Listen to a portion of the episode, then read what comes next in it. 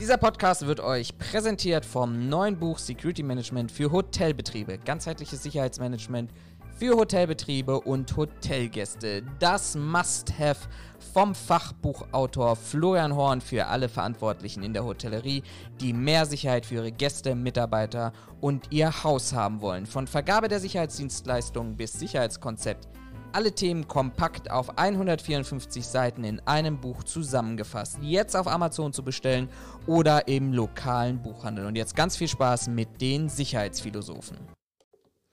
Hallo und herzlich willkommen zu einer neuen Folge Security News Kompakt. Wir bewegen uns langsam auf Weihnachten zu und in der vergangenen Woche ist eine ganze Menge passiert, aber wir wollen uns heute mal ausgiebig mit einem Thema beschäftigen, denn es gab offensichtlich einen Ermittlungserfolg hier in Berlin und ihr seht das vielleicht, wenn ihr uns zumindest auf YouTube anschaut, dass hier schon ein Bild vom grünen Gewölbe in Dresden eingeblendet ist.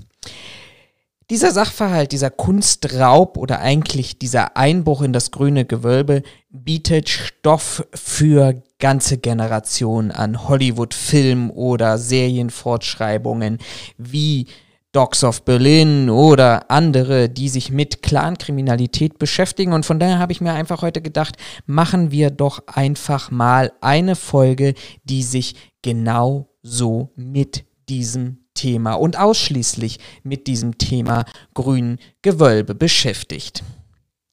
Und eigentlich können wir nur mit zwei Sachen anfangen, nämlich mit dem Start und mit dem Ende. Das sind diese beiden Fakten, über die wir momentan gerade verfügen, nämlich wie ist es denn überhaupt zum grünen Gewölbe gekommen, zu dem Einbruch und wie ist jetzt der jetzige Ermittlungsstand. Alles, was sich dazwischen irgendwie bewegt, ist, wie ihr jetzt auch sehen werdet oder wenn ihr die Berichterstattung verfolgt habt, ähm, mit ganz, ganz vielen Fragezeichen versehen.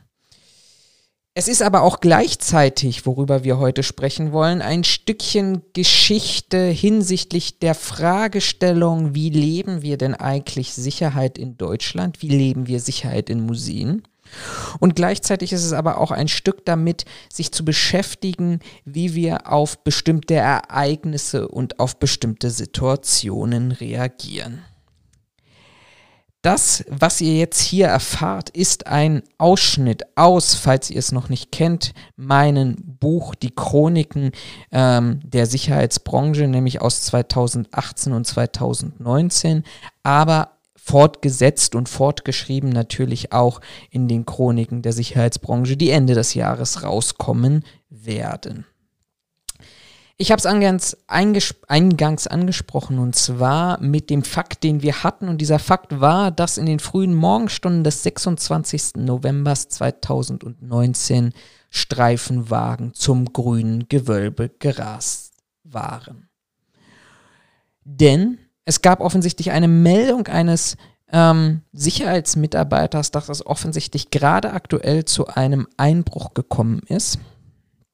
Und da fangen wir tatsächlich mit der ersten, mit der ersten interessanten Unstimmigkeit an in diesem Zusammenhang. Es gab eine Dienstanweisung, die besagte, dass wenn es Ereignisse gibt, wo die Polizei benötigt werde, dann soll es über den Handdruckknopfmelder eine automatisierte Meldung abgegeben werden. Interessanterweise nutzte der verantwortliche Sicherheitsmitarbeiter nicht diesen Handdruckknopfmelder. Bis heute ist es zumindest das, was man öffentlich verfügbar dort einsehen kann, immer noch nicht geklärt, warum, sondern er nutzte das Telefon, das natürlich in der Alarmierung, ihr kennt das allesamt selber, ähm, deutlich, deutlich verzögert reagiert, beziehungsweise eine längere Zeitspanne braucht, um diese ganzen Daten, wo bin ich, was bin ich, äh, was passiert hier gerade, an die Leitstelle der Polizei übermittelt. Und so ein Handdruckknopfmelder, da wird ein Alarm ausgelöst und dann hinterliegen dort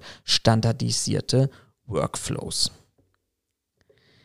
Aber nicht nur seitens des Sicherheitsmitarbeiters, auch seitens der Museumsverantwortlichen passierte eine ganze Menge, was man im Nachhinein nur noch mit Fragezeichen versehen kann. Nämlich in der ersten Sicherheits-, äh, in der ersten Pressekonferenz berichteten die Museumsverantwortlichen darüber, wie toll und ausgeklügelt das Sicherheitskonzept sei für das grüne Gewölbe mit in dem oder dass das auch zusammen mit dem Landeskriminalamt erarbeitet wurde.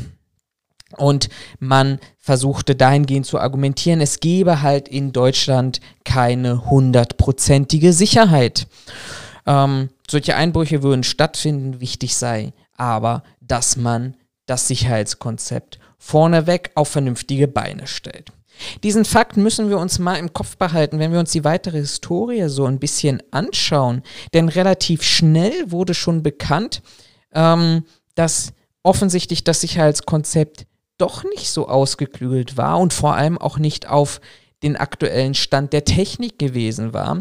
Denn dafür brauchte man gar nicht viel und großartiges Wissen, es reichte, die veröffentlich veröffentlichten Bilder für die Öffentlichkeitsfahndung sich anzusehen und auf diesen Bildern sah man kaum etwas. Warum auch?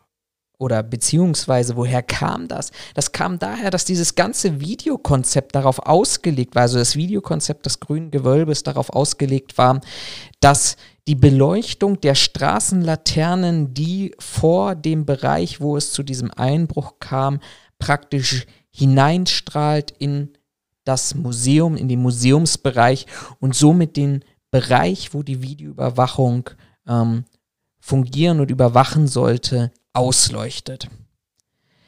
Blöderweise ähm, war die Beleuchtung der Straßenlaternen ähm, ausgefallen zu dem Zeitbruch, zum Zeitpunkt, wo der Einbruch stattgefunden ist. Ähm, es gab einen Brand an einem ähm, Trafo-Gebäude, wo der dafür zuständig gewesen ist, diese Straßenbeleuchtung eben mit Strom zu versorgen.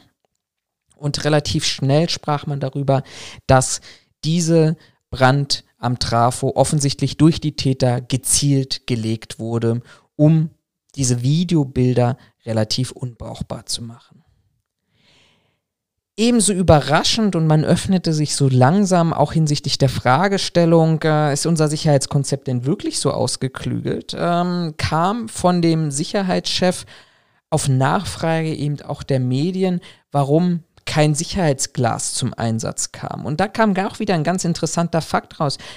Man ging davon aus, dass man dort Sicherheitsglas in den Vitrinen verbaut hat, denn das hätte ja der Hersteller versprochen. Mindestens 15 Minuten sollte ein Axtangriff standhalten, ähm, was auch ausreichend dann gewesen wäre, um eben mit herangeführte alarmierte Kräfte den Täter entweder zu stellen, beziehungsweise den Täter in seinem Taterfolg zu hindern.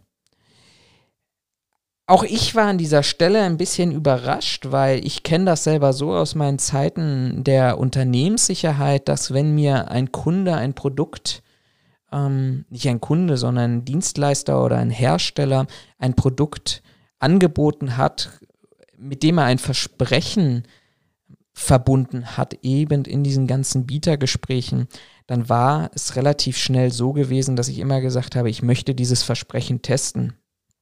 Und auch für die Millionen an Euro, die offensichtlich da ausgegeben werden mussten, um dieses Sicherheitskonzept auf die Beine zu stellen, dieses Sicherheitsglas auch in den entsprechenden ähm, Vitrinen zu verbauen, ähm, hätte ich dann doch schon tatsächlich gewartet, dass ich mir mal wenigstens, und so habe ich das in meinen Zeiten immer wieder gemacht, mir meinen stärksten, kräftigsten, größten ähm, Kollegen, Sicherheitsmitarbeiter oder Mitarbeiter aus anderen Abteilungen genommen habe und dieses Versprechen überprüft habe. Und auch ich habe tatsächlich schon Sicherheitsglas verbauen lassen und habe dann eben einen Kollegen mit den damit verbundenen Versprechungen das testen lassen. Und hier wäre es ja auch was Einfaches gewesen zu sagen, okay, ich stelle dir einen großen Auftrag in Aussicht, auch einen namhaften Auftrag in Aussicht mit einer namhaften Referenz, das Grüne Gewölbe, die Kunstsammlung von Dresden. Aber dafür stellst du mir mal ein Meter mal ein Meter oder zwei Meter mal zwei Meter deines Sicherheitsglases zur Verfügung. Eine Axt bringe ich selber mit, den Mitarbeiter bringe ich genauso selber mit und dann testen wir mal dein Versprechen und dann hätte man feststellen müssen, dass das offensichtlich alles nicht so funktioniert, wie es versprochen wurde. Aber nicht nur die, die, die, die der Sicherheitschef erntete Kritik, ebenso ernteten auch die Sicherheitsmitarbeiter, weil wir für einen klitzekleinen Augenblick eine öffentliche Diskussion bekamen, reichen denn die Eingriffsbefugnisse, die so ein Sicherheitsmitarbeiter hat, überhaupt aus und hätte der Sicherheitsmitarbeiter, weil dafür haben wir doch Security-Kräfte, nicht auch eingreifen können, beziehungsweise sogar eingreifen müssen.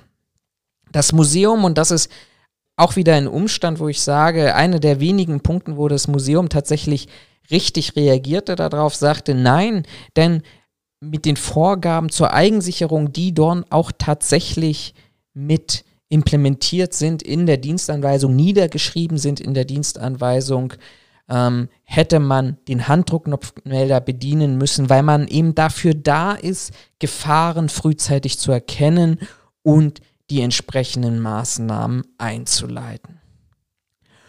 Ohne dass wir an dieser Stelle überhaupt an diesem Punkt schon mal darüber gesprochen haben, ob es dann vielleicht tatsächlich ins Clan-Milieu abdriftet oder eben nicht abdriftet, war für mich schon die Parallelen, die wir hatten zum Bode-Museum relativ deutlich. Wir hatten hier offensichtlich wieder mal, wie beim Goldmünzendiebstahl, ihr erinnert euch vielleicht auch da, ein defekter Melder in einer Umkleidekabine für Mitarbeiter eingestiegen, Vitrinen zerschlagen, Goldmünze rausgeschleppt und über die S-Bahn-Gleise in Berlin am Hackischen Markt forttransportiert. Und auch hier hatten wir tatsächlich wieder offensichtlich eine technische Lücke gehabt, die im Sicherheitskonzept hinterlegt war mit Maßnahmen, die irgendwie miteinander überhaupt nicht passten. Also Berlin, der Einbruchmelder, der seit, ich glaube sogar seit Monaten, wenn nicht sogar seit ein oder anderthalb Jahren defekt war, bekannterweise defekt war, hier eine Videoüberwachung, die auch offensichtlich einen bestimmten Kreis, einen bestimmten Mitarbeiterkreis zur Verfügung gestanden hat und wo man vielleicht auch mal in seiner Nachtschicht draufgeschaut hat und gesagt hat, oh, warte mal, draußen wird es langsam dämmerig, die Straßenlaterne ist noch nicht an, aber ich sehe auf den Bildern nicht mehr. Und schwupps, in dem Moment, wo die Laternen draußen angegangen sind, konnte ich wieder was auf den Bildern sehen. Also alles, wo man nicht wirklich viel technisches Know-how bräuchte, aber wo man wieder Lücken im Sicherheitskonzept hatte. Und von daher war die Parallelen für mich schon sehr eindeutig. Und nicht nur das, sondern es war auch für mich eindeutig, dass man offensichtlich daraus nichts gelernt hatte. Man hatte das Sicherheitskonzept nicht überprüft, man hatte nicht seine Maßnahmen angepasst. Bode Museum, und da sind wir bei dem Punkt, den ich ganz zu Beginn gesagt habe, das ist auch so ein bisschen, wie wir mit Fehlerkultur umgehen in der Branche, aber eben auch vor allem, glaube ich, auch im Museumsbereich, wenn wir uns da die anderen Vorfälle anschauen, wenn nicht nur mit Einbruch, sondern mit Sachbeschädigung auch in Berlin auf der Museumsinsel zu tun haben, dann haben wir was mit Fehlerkultur da, ein großes, großes Problem. Und dieses große Problem dieser Fehlerkultur ist eben auch, dass alles so funktioniert, wie wir es mal bestimmt haben und wir sind doch die Guten, wir haben doch, wir stellen doch der Bevölkerung was zur Verfügung und unsere Sicherheitskonzepte funktionieren doch. Es gab eine Studie, nein, Studie ist ein bisschen übertrieben gesagt, es gab aber einen Kommentar von der Northern Business School, ähm, die auch sehr deutlich sagten, und diesem Argument folge ich, auch nach dem Einbruch im Bode-Museum, wo man eine Chance gehabt hatte, zeigt es sich, dass die Museen, Museen sicherheitstechnisch einfach in den 1980er Jahren stehen geblieben sind. Man möchte eine offene Kultur, die auch überhaupt gar nicht und in keinster Weise zu kritisieren ist, aber man nutzt das Geld nicht, um tatsächlich hier auch State of the Art, einen modernen Stand der Sicherheitstechnik anzugehen. Und es wurde immer kurioser, also nicht nur die Fragezeichen danach, warum sagt man denn eigentlich, wir haben ein super Sicherheitskonzept und gleichzeitig stellen wir diese technischen Mängel fest. Nein, es gab auch tatsächlich plötzlich eine israelische Sicherheitsfirma CGI, früh, gegründet vom früheren israelischen Geheimdienstchef äh, Jakob Perry, der offensichtlich zu Anfang hieß es ohne Auftrag, nachher hieß es tatsächlich dann mit Auftrag Handy- und Kameradaten von Museumsmitarbeitern ausgewertet hat Und dort soll er festgestellt haben, dass es tatsächlich ähm, sicherheitsrelevante Informationen an Tatverdächtige weitergegeben wurden. Man hatte offensichtlich diese, diese Argumentationsstrecke, die ich gerade eben aufgezeigt hatte, die hatte man dann tatsächlich auch gesehen, weil bei diesen Überwachungsmaßnahmen tatsächlich auch und vor allem private Sicherheitskräfte, also die Sicherheitsmitarbeiter, die dort im Einsatz waren, ähm, überprüfte. Und offensichtlich bestätigte relativ schnell sich der Verdacht, dass die Täter Hilfe von Insidern bekommen hatten. Ähm, und an der Stelle auch immer noch unklar gewesen, hatte die Sicherheitsfirma jetzt nun nach, mit eigenen Mitteln geforscht oder war sie von jemandem beauftragt worden. Aber sie durchleuchteten offensichtlich nach Bildinformationen über einen Monat lang das gesamte Sicherheitspersonal, nicht nur in der Vergangenheit, sondern auch in der Aktualität und wollten laut eigenen Angaben diese Information auch an die Polizei weitergegeben haben. Und dann fängt das nächste Kuriosum an. Die Staatsanwaltschaft behauptete seit mehreren Wochen, sie hätten gar keine Daten bekommen. Sie hätten keinerlei Informationen von dieser israelischen Sicherheitsfirma bekommen, bis sie dann kleinlaut zugeben musste, dass sie tatsächlich diese Informationen zugesandt bekommen, auch den Inhalt zugesandt bekommen haben, ähm, dass aber der Staatsanwalt, der auch gleichzeitig Pressesprecher war, und ich gehe mal ganz stark davon aus, einfach öffentlich verfügbar war für in der Google-Suche oder ähnlichem, dass der im Urlaub gewesen war und niemand auf seine Mails zugegriffen hatte und so diese Anfangsinformationen, die offensichtlich da lagen und möglicherweise vielleicht auch noch einen schnelleren Ermittlungserfolg hätten generieren können, beziehungsweise einfach auch ein, ein schnelleres Sicherheits, äh, ein Sicherstellen der gestohlenen ähm, Kunstgegenstände hätte garantieren können. Ähm, dieser Firma ist dann mehrfach auch online übers Dark Web offensichtlich die gestohlenen ähm, Gegenstände und vor allem die zwei Brillantgarnituren im Internet zum Kauf angeboten worden, ähm, jeweils für 9 Millionen Euro, aber auch hier offensichtlich tatsächlich kein wirklicher inhaltlicher Erfolg, ähm, denn es war einfach diese Schlamperei bei der Staatsanwaltschaft, dass die Informationen liegen geblieben sind. Sicherheitstechnik war an dieser Stelle auch tatsächlich ein wirklich gutes Stichwort, denn Ende Januar 2020 kam dann die Frage auf, Moment, Ende Januar 2020, ja, kam dann die Frage auf, Moment mal, ähm, ist es denn jetzt wirklich Insider-Informationen gewesen? Oder waren die Täter einfach nur auf gut Glück und schneller gewesen. Und vor allem, wer hätte denn diese Insider-Informationen gehabt?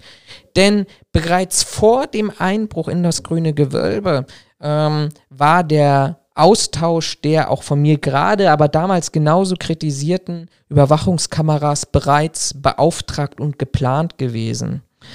Ähm, das kam aber auch wieder nicht alleine als Information raus, sondern ähm, die Linksfraktion im Landtag musste eine Anfrage stellen und dann musste das sächsische Wissenschafts- und Kultur Kunstministerium darauf antworten und man sagte, man hätte 2018 bereits die zu optimierenden Komponenten identifiziert, aber die Firma bräuchte unglaublich viel Zeit dafür. Man müsste das planen, budgetieren, Organisation, organisieren und man hätte erst im ersten Quartal 2020 mit dem Austausch begonnen, beziehungsweise man hätte das geplant. Ja, es dauerte relativ lange, bis wir überhaupt in irgendeiner Art und Weise tatsächlich Informationen bekommen haben. Die Informationen zwischendurch hieß es, naja, die Täter könnten ja möglicherweise mit einem ja, Flixbus von Dresden wieder nach Berlin. Man hatte offensichtlich erste Informationen, dass es tatsächlich auf, ich sag mal, in Richtung Clankriminalität ging. Aber es dauerte wirklich, wirklich sehr, sehr lange, bis dann tatsächlich irgendwann wieder im März die nächste Information medial durchsickerte und die Polizei trotz der Videokameras, und ihr seht das, mal gucken, hier, ihr seht das hier auf dieser Seite, das sind die Bilder aus den Videokameras, das sind die Aufnahmen ähm, der zu optimierenden Komponenten, um es mal an dieser Stelle so deutlich zu sagen, oder mit den Worten des Kunstministeriums zu sagen. Ähm, Im März also veröffentlichte die Staatsanwaltschaft das erste Phantombild eines Verdächtigen, ähm, ein etwa 45 Jahre alter Mann, der auch nicht wirklich identifiziert werden konnte, weil man auch nicht wusste, stand er jetzt nun im Tatzusammenhang oder stand er nicht im Tatzusammenhang. Denn er soll derjenige gewesen sein, der im August 2019, also lange, lange vor, drei Monate vor dem Einbruch, das ähm, zukünftige Fluchtfahrzeug in Magdeburg abgeholt und gekauft haben soll. Dieses Auto wiederum war bereits 2017 abgemeldet worden, an einen Unbekannten dann im August 2019 verkauft worden und ist danach tatsächlich dann ja auch von den Tätern in einer Tiefgarage angezündet worden. Das war es aber auch tatsächlich über mit den Informationen, die wir an dieser Stelle hatten. Die Museumsverantwortlichen fingen dann tatsächlich noch 2020 damit an, mit darüber zu diskutieren, was für Konsequenzen bräuchte man aus diesen Sachverhalten. Man wollte Taschenkontrollen einführen. Man war sich doch relativ sicher auf der anderen Seite, naja, aber Bewaffnung von Sicherheitskräften wollen wir nicht. Ich fand einfach und da sind wir wieder beim Thema Fehlerkultur, aber auch Analysekultur, wenn wir uns die beiden Aspekte, und ich habe sie vorhin versucht schon mal zu vergleichen, miteinander dann in Einklang gebracht hat. Also offensichtlich Insider-Informationen. Das war zu diesem Zeitpunkt schon bekannt, egal wer diese Insider-Informationen zur Verfügung gestellt hat oder nicht. Ähm, Ausnutzen von technischen Lücken, aber auch letztendlich Frage nach der Sicherheitsdienstleistung, in welcher Art und Weise sie erbracht wird, waren die Thesen, die man eigentlich diskutieren musste, relativ simpel in diesem Zusammenhang. Und da bräuchte man keine großen Sicherheitskonferenzen, weil im Ergebnis Budgetsicherheit schaffen, Technik modernisieren und qualitativ hochwertige Sicherheitsdienstleistungen ausschreiben ohne tatsächlich da wirklich auf den Preis zu gucken, sondern für Sicherheit. Sicherheit ist eben nicht der billigste Anbieter. Aber man diskutiert über Taschenkontrollen, man wollte den Spagat zwischen Öffentlichkeiten, bloß nicht zu viel Sicherheit für den Besucher, aber auch da stellte ich schon wieder die Frage und stelle sie noch heute. Das sind Beide Einbrüche, ob ins Bodemuseum oder ins Grüne Gewölbe, sind außerhalb der Öffnungszeiten stattgefunden. Wie muss ich denn oder warum muss ich denn außerhalb der Öffnungszeiten tatsächlich ein Spagat hinbekommen? Das macht für mich ganz, ganz wenig Sinn.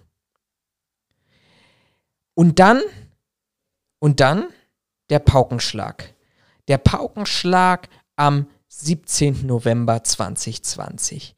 Knapp ein Jahr nach dem Einbruch.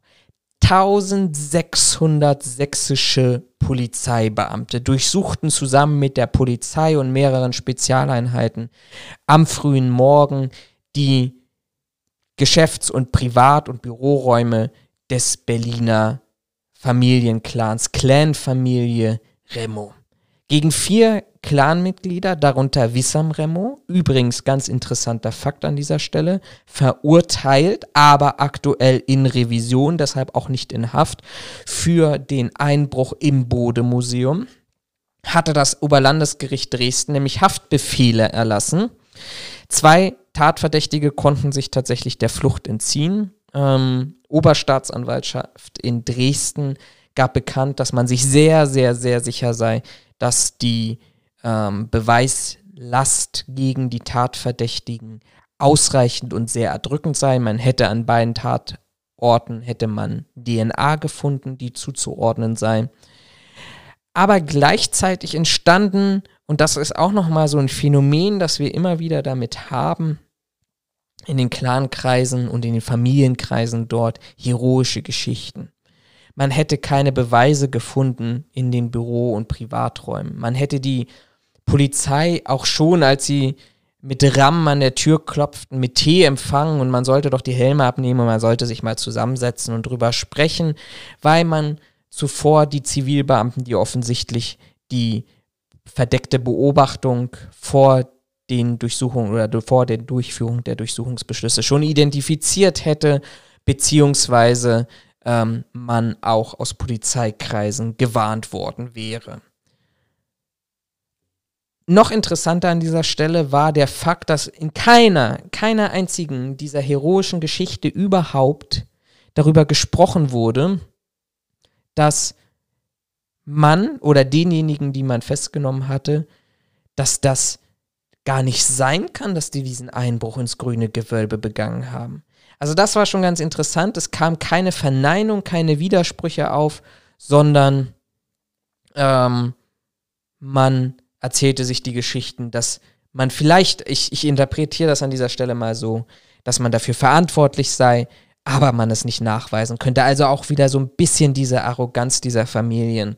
Man steht über den Staat und man steht übers Recht. Offen bleibt bis zum heutigen Zeitpunkt immer noch, ob die Clan-Verdächtigen erneut von Sicherheitskräften mit Insider-Informationen versorgt wurden. Ins Visier der Ermittlungen waren ja sehr frühzeitig, hat es vorhin angesprochen, zwei, vier Sicherheitskräfte, Entschuldigung, vier Sicherheitskräfte ins Visier der Ermittlungen geraten. Zwei davon von Privatpersonen angezeigt, bei gegen zwei wurde von Amts wegen ermittelt. Die sind auch tatsächlich in U-Haft gegangen, mussten aber dann relativ schnell wieder freigelassen werden, weil die Beweise oder die nicht vorhandenen Beweise, die man bei Hausdurchsuchungen durchgeführt hatte, eben nicht den dringenden Tatverdacht darlegen, dass diese Sicherheitskräfte dort tatsächlich ja, die Insider-Informationen weitergegeben haben. Auch wenn der dringende Tatverdacht nicht mehr ausreicht für Untersuchungshaft, das Ermittlungsverfahren wurde gegen diese zwei Sicherheitsmitarbeiter weiterhin aufrechterhalten. Wir werden sehen, was dabei rauskommt, aber wir müssen auf alle Fälle, glaube ich, diese Geschichte, diese Chroniken des grünen Gewölbes sollten wir als mahnendes Beispiel dafür nehmen, für die unzähligen anderen Themen, und ich habe es gerade angesprochen, wenn ich mir anschaue, was im Oktober auf der Museumsinsel passiert ist, wo wir auch dort wieder nach dem Software-Update nur eine Videokamera hatten, die im Betrieb war, dass das wochenlang niemandem aufgefallen ist, der sich in irgendeiner Art und Weise dazu imstande sah, tatsächlich diese Technik an irgendjemand zu melden, beziehungsweise in irgendeiner Art und Weise dort ähm, dieses, dieses Manko zu beheben, dass das dann ausgenutzt werden konnte von Besuchern, die dann mit offensichtlich Olivenöl 63 Kunstgegenstände beschmierten, dass auch diese Sachbeschädigungen mal wieder nicht von Sicherheitskräften festgestellt wurden, die auch als Aufsichtspersonale dort zur Verfügung standen, sondern von Museumsbediensteten. Dass man sich im Nachhinein wunderte und sagte, na ja, auch selbst auf der einen einzigen Kamera, die offensichtlich in den Inneren des Museums funktioniert hat, ähm, die würden ja alle Maske tragen, man könnte ja keinen identifizieren. Alles das sind Fehler, die sich immer, immer, immer wiederholen und wo ich einfach sage, da haben wir ganz, ganz viel Nachholbedarf. Und auch nach Bodemuseum, nach Grünen Gewölbe und all den anderen Ereignissen, die in den letzten drei Jahren stattgefunden haben, hat man bis heute, nämlich bis zum 3. Oktober 2020, nichts gelernt. Das war's an dieser Stelle. Ein bisschen mit den Chroniken. Ich hoffe, ihr habt ein bisschen was gelernt und selbst wenn ihr nicht im Museumsbereich tätig seid, aber ich glaube, diese immer wiederkehrenden Kreisläufe von, das hatten wir doch schon mal, wie haben wir darauf reagiert, haben wir eine Nachbereitung durchgeführt, haben wir vielleicht daraus was gelernt, all diese Aspekte können wir auf alle anderen Bereiche auch anwenden. Und ich hoffe ganz, ganz inständig, dass ihr aus diesem Sachverhalt etwas mitnehmt. Wenn euch dieses Video oder dieser Podcast, wenn ihr es nur audio qualitativ gehört habt, gefallen habt, dann hinterlasst uns doch ein Abo, kommentiert uns und unsere Arbeit Und das würde uns sehr freuen. Ansonsten werden wir uns tatsächlich diese Woche nochmal mit einer aktuellen Podcast-Folge melden, nämlich zu den Ereignissen, die auch in Berlin stattgefunden haben, außerhalb des Museumsbereichs. Das haben wir mal ein bisschen aufgearbeitet diese Woche. Von daher bleibt gesund, bleibt Kritik, aber auch lernfähig an jeder Stelle und ich wünsche euch eine schöne Woche. Bis bald.